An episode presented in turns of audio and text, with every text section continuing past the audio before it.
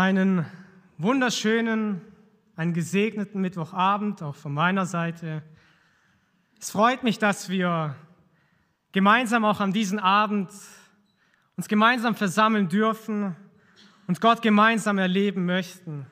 Dass wir eine Sehnsucht haben, dass Gott auch heute Abend zu uns redet, dass Gott auch wirken möchte an diesem Abend und dass wir auch neu wirklich sein Wort hören dürfen und sein Wort verstehen. Ich grüße auch all diejenigen, die im Livestream zugeschaltet sind. Gott möge auch euch segnen und auch zu euch reden. Und bevor wir mit dem Gottesdienst weiterfahren, möchte ich noch einmal für diesen Abend beten und diesen Abend in Gottes Hände legen. Vater, ich danke dir für diesen Abend. Ich danke dir dafür, dass wir vor deinem Thron stehen dürfen. Ich danke dir dafür, dass wir uns versammeln dürfen, Herr, in deinem Haus, Herr, dass wir, Vater, als eine Gemeinschaft, als ein Leib vor deinem Thron, Herr, stehen, Herr. Dass du auch heute Abend, Herr, zu uns redest, Herr, dass du dein Wort gebrauchst, Herr, dass du zu uns redest, Herr. Dass du auch mich, Herr, als deinen Diener, Herr, gebrauchen möchtest, Herr, dass dein Wort, Herr, verkündigt wird, Herr, und dass dein Reich gebaut wird. Ich möchte dich auch ganz besonders bitten, Herr, für dein Volk, für Israel, Herr, dass du auch dieses Volk, Herr, segnen möchtest, Herr, dass du deine Hand über sie hältst, Herr, und dass du sie bewahrst, dass sie neu, Herr, dich erleben, Herr, dass sie bewahrt werden, Herr, vor diesen Angriffen, Herr, und dass du sie segnest. Ich danke dir dafür, Herr, dass wir vor dir treten dürfen, Herr, dass du ein lebendiger Gott bist, Herr, und dass du wirkst, Herr, auch heute Abend noch. Danke dir dafür. Amen. Ihr dürft euch gerne hinsetzen. Ich möchte dort weitermachen, wo wir das letzte Mal aufgehört haben. Wir haben das letzte Mal mit Kapitel 9 dieses Kapitel beendet, wo Petrus von Lyda nach Joppe ging und es dort eine Frau gab, die Frau Tabitha, die sehr vieles Gutes für, für ihre Mitmenschen getan hatte. Aber diese Frau, sie starb und Petrus, er ging nach Joppe und er betete für diese Frau und diese Frau, Sie wurde wieder auferweckt. Sie war nicht mal tot, sondern sie war wieder lebendig. Und viele Menschen sahen dieses Zeugnis in dieser Stadt und viele Menschen bekehrten sich. Ich möchte heute Abend weitermachen mit Apostelgeschichte 10. Apostelgeschichte 10 handelt von Cornelius und wir können dieses Kapitel in drei verschiedene Abschnitte einteilen. Den ersten Abschnitt geht es um Cornelius, wer Cornelius überhaupt ist und wie ein Engel zu ihm spricht. Im zweiten Abschnitt geht es um Petrus, wie Gott ihm eine Vision gibt und er sieht, dass Gott auch möchte, dass die Heiden errettet werden. Und im dritten Abschnitt sehen wir die Konfrontation zwischen Petrus und Cornelius und wie Gottes Geist auch über die Heiden ausgegossen wird. Ich möchte heute Abend einen kurzen Abschnitt lesen aus Apostelgeschichte 10, die Verse 1 bis 8. Und ich lese aus der Schlachter 2000. Apostelgeschichte 10, die Verse 1 bis 8. In Caesarea lebte aber ein Mann namens Cornelius, ein Hauptmann der Schar, die man die italische nennt.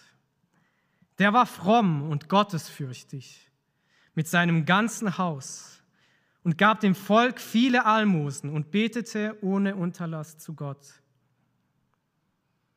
Der sah um die neunte Stunde des Tages in einem Gesicht deutlich einen Engel Gottes zu ihm hereinkommen, der zu ihm sprach, Cornelius.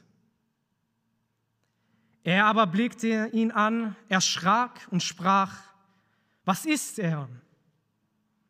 Er sprach zu ihm, Deine Gebete und deine Almosen sind hinaufgegangen vor Gott, sodass er ihrer gedacht hat. Und nun sende Männer nach Joppe und lass Simon holen mit dem Beinamen Petrus. Dieser ist zu Gast bei einem Gerber Simon, dessen Haus am Meer liegt. Der wird dir sagen, was du tun sollst.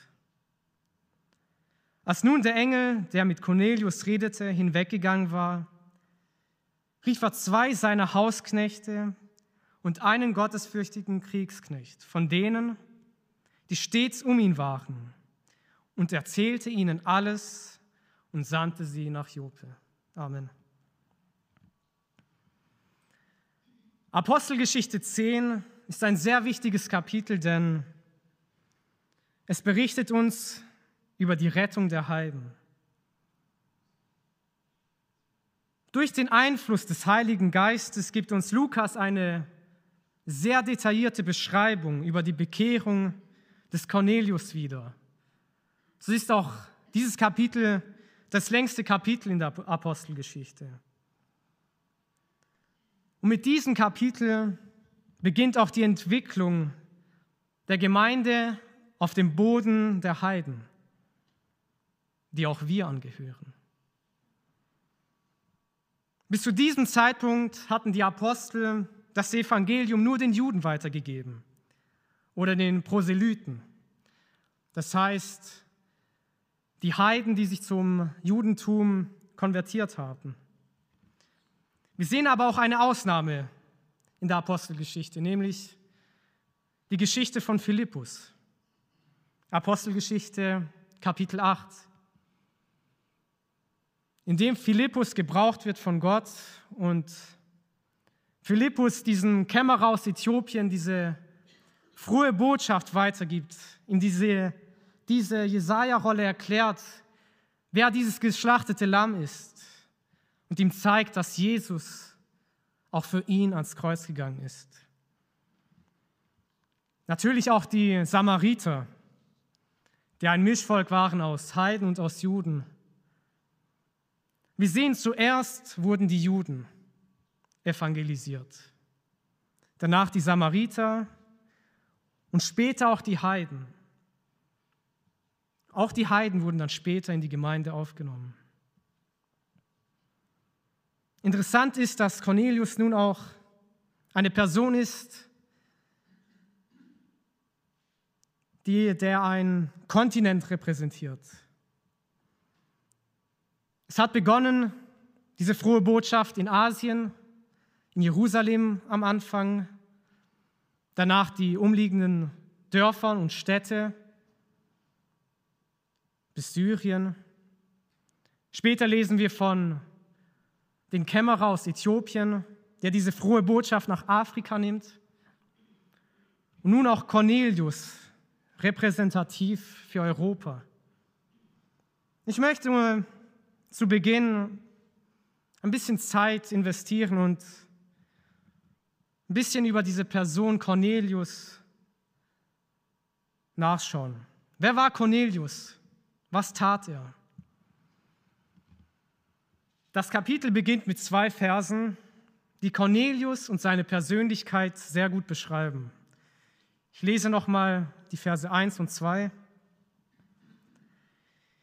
In Caesarea lebte aber ein Mann namens Cornelius, ein Hauptmann der Schar, die man die italische nennt. Der war fromm und gottesfürchtig mit seinem ganzen Haus und gab dem Volk viele Almosen und betete ohne Unterlass zu Gott. Dieses Kapitel, es beginnt mit der Ortschaft Caesarea. Im Kapitel davor haben wir Petrus gesehen, wie er nach Joppe ging, welches auch später im Verlauf der Geschichte noch wichtig ist. Caesarea war eine Hafenstadt am Mittelmeer. Sie lag ungefähr auf halber Strecke zwischen Kamel und Jope, circa 50 Kilometer von Jope entfernt. Je nach Reisemittel dauert es deswegen circa eins bis zwei Tage, bis man von Jope nach Caesarea ging. Die Stadt Caesarea wurde von Herodes, den Großen, erbaut. Und nach seinem Förderer nach seinem Adoptivvater Augustus benannt. Caesarea wurde der Sitz der Befehlshaber Palästinas und der Ort, an dem die Armee der Römer stationiert war. Cornelius wird uns als Hauptmann vorgestellt. Andere Übersetzungen sagen als Offizier, als Offizier der italischen Kohorte.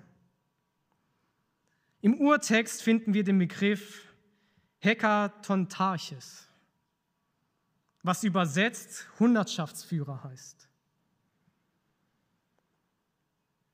Die militärische Grundeinheit der Römer war eine Legion. Ich denke, das hat jeder von uns schon einmal gehört. Und eine Legion bestand aus 3000 bis 6000 Männern. Und eine Legion war in zehn Kohorten eingeteilt. Und eine Kohorte wiederum war in sechs Zenturien, also in Hundertschaften, untergliedert. Das heißt, Cornelius, er war als Hauptmann verantwortlich für ungefähr 100 Leute, für 100 Soldaten. Wir lesen auch, dass diese Schar die italische genannt wird, was darauf hindeutet, dass die Soldaten aus dem italienischen Gebiet kamen. Vermutlich waren diese Leute Freigelassene oder auch Sklaven, die die römische Bürgerschaft hatten oder das römische Bürgerrecht hatten. Das heißt, Cornelius, er war ein Hundertschaftsführer, ein Hauptmann, ein Römer und desgleichen auch ein Heide. Aber interessant ist, trotz alledem beschreibt Lukas ihn in Vers 2 sowohl als fromm als auch als gottesfürchtig. Er war vielleicht von Kopf bis Fuß ein Römer, aber sein Herz kannte keine römischen Götter, sondern sein Herz glaubte an den Gott Israels. Wir lesen auch von anderen positiven Eigenschaften. Vers 22 in dem Kapitel. Dort lesen wir, Cornelius, der Hauptmann, ein gerechter und ein gottesfürchtiger Mann, der ein gutes Zeugnis hat bei dem ganzen Volk der Juden. Cornelius, er war ein gerechter, ein frommer und ein gottesfürchtiger Mann, der ein gutes Zeugnis hatte bei den ganzen Juden. Und nicht nur das, wir lesen auch, dass sein ganzes Haus gottesfürchtig war. Cornelius als Herr des Hauses, aber auch die mit ihm lebenden Personen. Er als Herr, seine Frau, seine Kinder, vielleicht auch seine Verwandten, ausschließlich auch sein Hilfspersonal, seine Sklaven. All diese Menschen waren auch gottesfürchtig. Die religiöse Ausrichtung des gesamten Hauses entspricht derjenigen des Hausherrn. Davon berichtet uns die Bibel. Wir lesen aber auch noch von zwei weiteren Eigenschaften, die Cornelius tat, die auch seine Persönlichkeit und auch sein Glauben widerspiegelt. So wird berichtet, dass er Almosen gab zu dem Volk aber auch, dass er zu Gott betete. Und beide diese Tätigkeiten, sie wurden vom Judentum sehr hoch geschätzt. Aber viel, viel mehr, Gott schätzte diese Dinge. Als ich dieses Kapitel gelesen hatte, habe ich mich persönlich gefragt, wie kam Cornelius zu diesem Glauben? Wie kam er zu dem Gott Israels? Er hatte doch eigentlich alles, was er hat. Er war ein Hauptmann, ein angesehener Mann, sowohl bei den Juden als wahrscheinlich auch bei den Römern. er hatte Knechte, er hatte Soldaten, eine Familie. Wieso fing ein Heide, wieso fing Cornelius an zu beten zu den Gott Israels? Die Römer, sie hatten ja ihre eigene Kultur, ihre eigenen Sitten, ihre eigenen Götter. Irgendetwas muss im Leben von Cornelius geschehen sein, passiert sein, dass er eine solche Zuwendung zu diesem Gott hatte. In den Evangelien werden zwei weitere Male von römischen Hauptmännern berichtet. Und ich möchte die Zeit nutzen, uns auch diese Männer anzuschauen. Ich möchte beginnen mit Matthäus 8, die Verse 5 bis 10. Matthäus 8, 5 bis 10. Dort lesen wir, als Jesus aber nach Kapernaum kam, trat ein Hauptmann zu ihm, bat ihn und sprach, Herr, mein Knecht liegt daheim gelähmt da nieder und ist furchtbar geplagt. Und Jesus spricht zu ihm, ich will kommen und ihn heilen. Der Hauptmann antwortete und sprach, Herr, ich bin nicht wert, dass du unter meinem Dach kommst, sondern sprich nur ein Wort, so wird mein Knecht gesund werden. Denn auch ich bin ein Mensch, der unter Vorgesetzten steht und habe Kriegsknechte unter mir. Und wenn ich zu diesem sage, geh hin, so geht er hin und zu einem anderen, komm her, so kommt er. Und zu meinem Knecht, tu das, so tut er's. Als Jesus das hörte, verwunderte er sich und sprach zu denen, die nachfolgten. Wahrlich, ich sage euch, einen so großen Glauben habe ich in Israel nicht gesehen. Die Geschichte eines römischen Hauptmannes eines Heiden. Wir sehen auch dieser römische Hauptmann, er war es nicht wert, dass Jesus in seinem Haus kommt. Das sagt er persönlich. Und er glaubt, dass Jesus nur ein Wort sagen muss, dass diese Person sein Knecht wieder geheilt wird. Und Jesus selbst, er lobt diesen Mann, er lobt diesen römischen Hauptmann und sagt, so einen Glauben habe ich nicht einmal in Israel gesehen.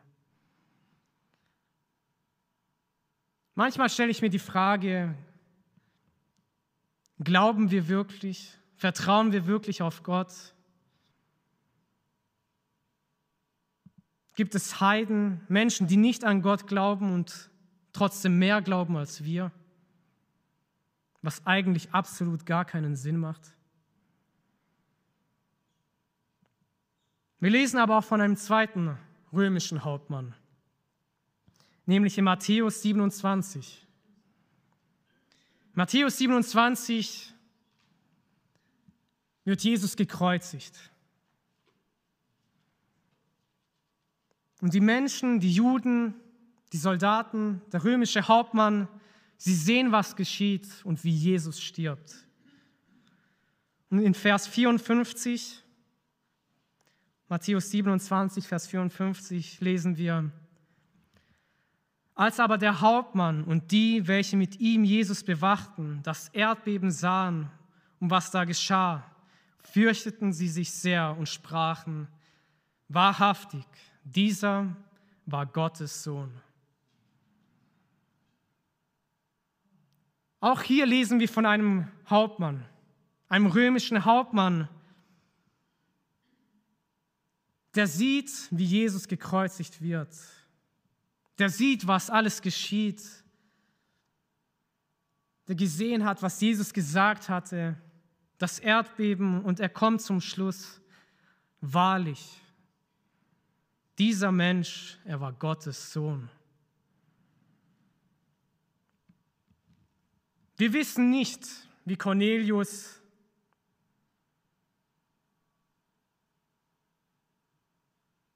seinen Glauben erlebt hat, ob Cornelius eines dieser Hauptmänner war. Vielleicht erzählte auch einer dieser römischen Hauptmänner eine Geschichte von Jesus, was er erlebt hatte. Sei es der erste Hauptmann, wie sein Knecht geheilt wurde, oder der zweite Hauptmann, der sah und erkannte, wie Jesus gekreuzigt wurde und sah, dass es Gottes Sohn war. Was wir aber lesen, ist, dass Cornelius sehr fromm war ein gottesfürchtiger Mensch war und eine sehr gute Beziehung zu Gott hatte. Aber nicht nur eine sehr gute Beziehung zu Gott, sondern auch eine sehr gute Beziehung zu seinen Mitmenschen. So lesen wir auch, dass er Almosen gab. Wir sehen auch die Handlung zu seinen Dienern. Cornelius, er hatte ein Verlangen nach Gott. Er war zwar noch kein Christ, aber sein Leben ist beschämt viele Christen. In Vers 3 sehen wir, was dann geschieht in dieser Geschichte. Der sah um die neunte Stunde des Tages in einem Gesicht deutlich einen Engel Gottes zu ihm herein der sah um die neunte Stunde des Tages in einem Gesicht deutlich einen Engel Gottes zu ihm hereinkommen, der zu ihm sprach, Cornelius. Obwohl Cornelius ein Heide war, war er ein Beter.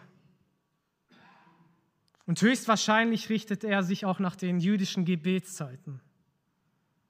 So lesen wir auch, dass es die neunte Stunde war in dem der Engel zu Cornelius kam.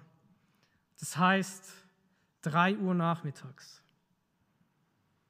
Wir sehen auch hier, Cornelius, er hat ein Verlangen, mitten am Tag, drei Uhr nachmittags, zu Gott zu beten. Wir lesen auch, Cornelius, er hatte ein Gesicht, griechisch Horama, sehend, eine Vision. Er sah etwas. Cornelius, er erlebte etwas in seiner Gebetszeit oder nach seiner Gebetszeit. Auch wir können Gott erleben in unserer Gebetszeit. Auch Gott möchte zu uns reden in unserer Gebetszeit und in unserem Leben wirken. In Markus 11, Vers 24 lesen wir, Darum sage ich euch, alles, was ihr auch immer im Gebet erbittet, glaubt, dass ihr es empfangt, so wird es euch auch zuteil werden. Was ihr auch immer betet, glaubt. Glaubt daran, dass es geschieht und es wird euch zuteil werden. Die Bibel, sie gibt uns zahlreiche Personen von Menschen, die gebetet haben und Menschen, bei denen auch nach diesem Gebet etwas passiert ist. Wir lesen von Han. Han erhielt durch das Gebet Samuel. Das lesen wir in 1 Samuel Kapitel 1.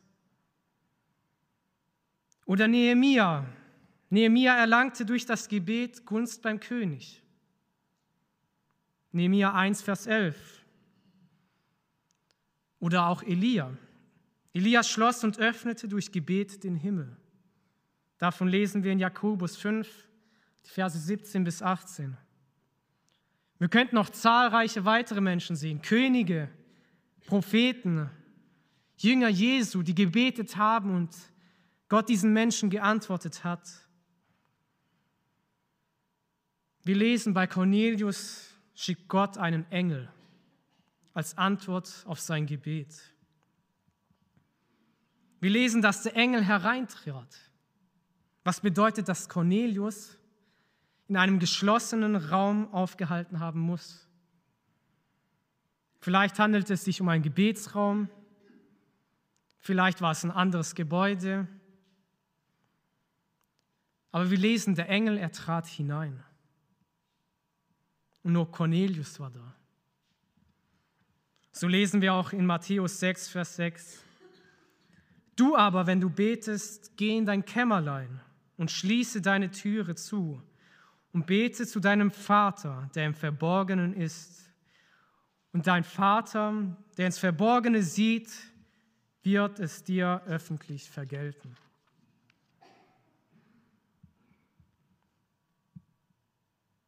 Was wir ebenfalls lesen, ist, dass Cornelius diesen Engel deutlich sah. Er sah diesen Engel nicht verschwommen, nicht irgendwie im Dunkeln, in irgendeinem Traum irgendwie anzuzweifeln. Nein, wir lesen, er sah diesen Engel deutlich. Das Gesehene, es ließ sich klar identifizieren. Und es war auch nicht anzuzweifeln, was Cornelius erlebt hatte.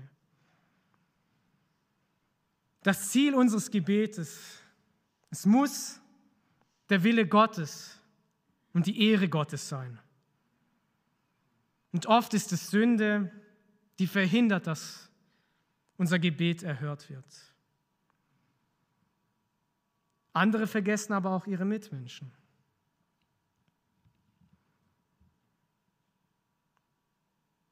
Wenn wir das Alte Testament anschauen, dann sehen wir, dass es Gebote gab.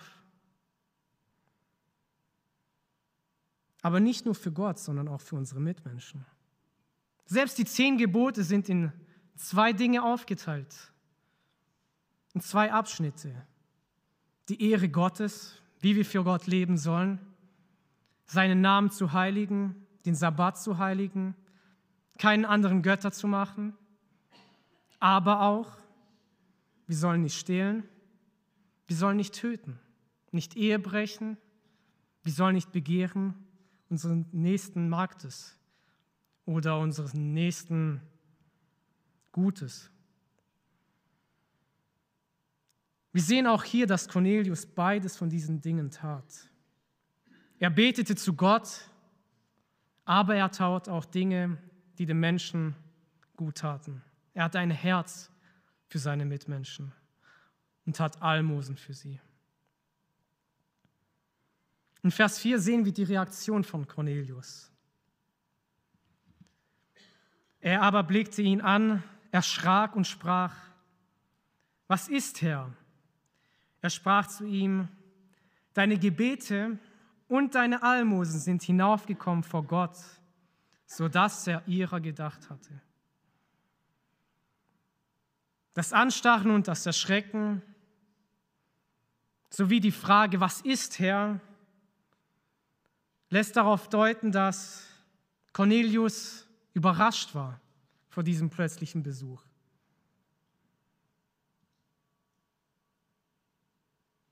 Wir lesen aber auch, dass der Engel ihn direkt bei Namen ruft.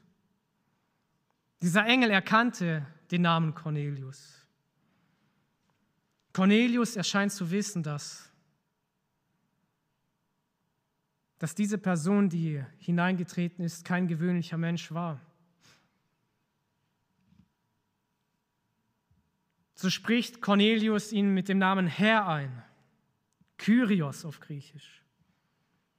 Dieses Wort wird für Gott oder für Jesus Christus verwendet. Aber ob Cornelius wirklich wusste, wer hereingekommen ist, das wissen wir nicht. Aber wie einen ungewöhnlichen Menschen, der einfach von der Straße in sein Haus ging, behandelt er ihn nicht. Denn er spricht ihn mit Herr an. Eine ehrfurchtsvolle Anrede eines höheren, eines unbekannten Wesens. Und der Engel, er antwortet Cornelius, dass sein Gebet, aber auch seine Almosen hinaufgekommen sind von Gott und dass Gott diese Dinge gesehen hat. Mit welchen Absichten tun wir Dinge auf dieser Welt? Tun wir diese Dinge für Gott, für unsere Mitmenschen, dass Gottes Reich gebaut wird, dass wir ein Segen sind für unsere Mitmenschen? In Kolosser 3 die Verse 23 bis 24 lesen wir, alles, was ihr tut, das tut von Herzen, als dem Herrn und nicht den Menschen. Denn ihr wisst, dass ihr von dem Herrn als Lohn das Erbe empfangen werdet. Dient den Herrn Jesus Christus.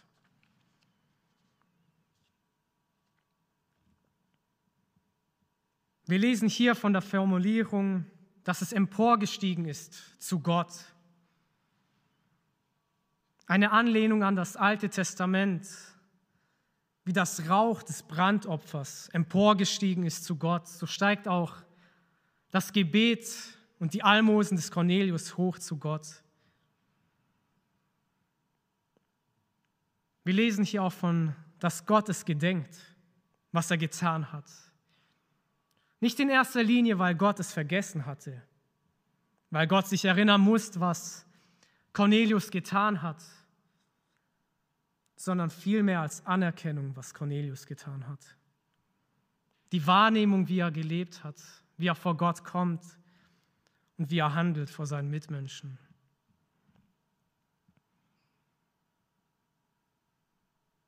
Von einer Belohnung ist hier nicht ausdrücklich die Rede, aber trotzdem können wir annehmen, dass Cornelius irgendetwas erwartet. Denn wir lesen in Vers 5, und nun sende Männer nach Jope und lass Simon holen mit dem Beinamen Petrus. Was nun geschieht, weiß Cornelius nicht, aber er weiß, es wird etwas geschehen in seinem Leben. Gott wird etwas in seinem Leben nun tun und er wird etwas empfangen. Dieser Vers, der zeigt uns auch, wo sich gerade Petrus befindet. Und das knüpft an an die Apostelgeschichte 9. Dass Petrus sich in Joppe befindet, dort, wo er die Jüngerin Tabitha wieder zum Toten auferweckt hatte. Zudem lesen wir eine genauere Definition des Namens Simons. In der Bibel wird oftmals der Name Simon erwähnt.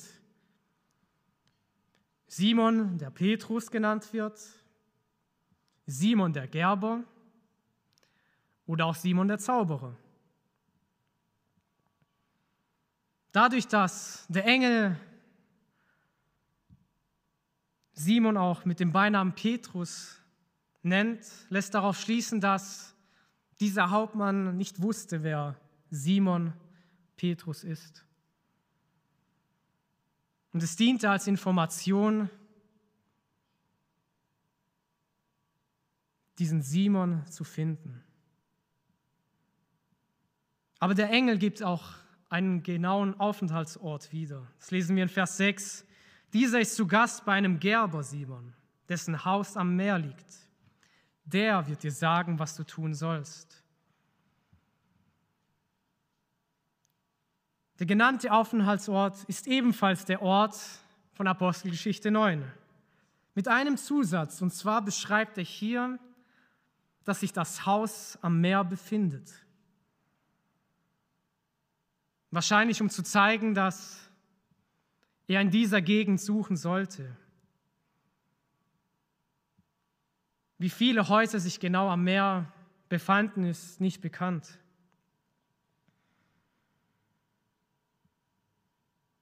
Für das Gerben und für das Abtransport von Fäkalien und sonstigen Abfällen war viel Wasser erforderlich. Aber selbstverständlich scheint die Lage nicht gewesen zu sein, denn sonst hätte der Engel nicht ausdrücklich diese Information weitergegeben. Der Engel beschreibt Simon Petrus als dieser, dieser Mensch, dieser Simon Petrus. Er, er wird dir sagen, was du tun sollst. Dieses Wort dieser, es erinnert uns an Apostelgeschichte 9, wo auch Paulus Jesus erlebt. Jesus sieht in einem Licht und erblindet. Und Gott Ananias gebraucht und sagt zu, Petru, äh, äh, zu Paulus, geh zu diesem Mensch. Dieser Petrus, er wird dir sagen, was du tun sollst. Genauso wie bei Ananias will auch Gott Petrus gebrauchen. Als ein Jünger, als ein Diener, als ein Zeugnis. Und Petrus, er soll nun auch den Heiden diese frohe Botschaft weitergeben, auch wenn er dies am Anfang nicht versteht. Aber Gott, er will, dass alle Menschen gerettet werden, nicht nur die Juden, sondern jeder Mensch, alle Menschen auf dieser Welt, das ist sein Herzenswunsch. So lesen wir auch in 1 Timotheus 2, Vers 4, welcher will, dass alle Menschen gerettet werden und zur Erkenntnis der Wahrheit kommen. Das ist der Wille Gottes. Das ist, was Gott möchte, dass jeder errettet wird. Und dieser Abschnitt endet mit Vers 7 und 8, in dem der Engel von Cornelius weggeht. Als nun der Engel, der mit Cornelius redete, hinweggegangen war, rief er zwei seiner Hausknechte und einen gottesfürchtigen Kriegsknecht, von denen, die stets um ihn waren, und erzählte ihnen alles und sandte sie nach Jope. Alle, die zu Simon Petrus gesandt worden waren, waren alle fromm. Sie waren alle gottesfürchtig. Nicht nur seine Hausknechte, diejenigen, die mit Cornelius zusammen wohnten, sondern wir lesen auch von einem Kriegsknecht. Ein treuer, ein ergebener Soldat. Cornelius war nicht nur einer, der sich zu Gott hingewendet hat, sondern er war auch ein Zeugnis für seine Umgebung um ihn herum. Auch dieser Soldat war ein gottesfürchtiger Mann. Und wir lesen auch, dass Cornelius gehorsam war. So sendet er zwei Knechte und einen Soldaten. So sagte der Engel, schicke eine Mehrzahl. Warum eine Mehrzahl ist nicht bekannt, aber Cornelius erhörte auf das, was der Engel ihm gesagt hatte. Wir lesen, Cornelius hat die Auserwählten, die Gesandten, das Geschehene erzählt und ihnen berichtet, was sie tun sollen.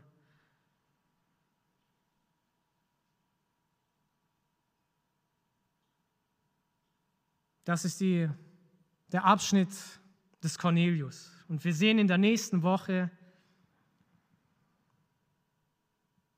wie Gott zu Petrus redet, wie Petrus diese Situation erlebt und wie Gott zu ihm redet, wie Gott ihm zeigt, was heilig ist.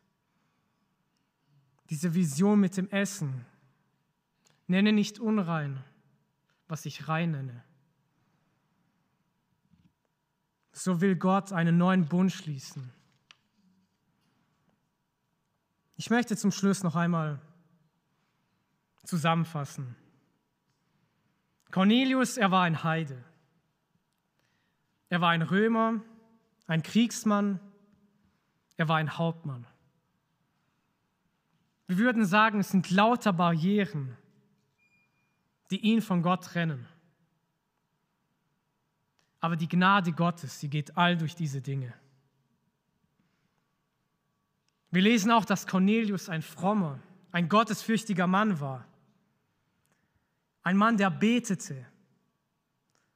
Ein Mann, der Almosen tat. Und es war vor Gott wohlgefällig. Er hatte eine Sehnsucht nach Gott. Er wollte Gott erleben. Das Gebet, es stieg zum Himmel hinauf und ein Engel kam hinunter. Und er sagt ihm, Cornelius, Gott sieht deine Taten.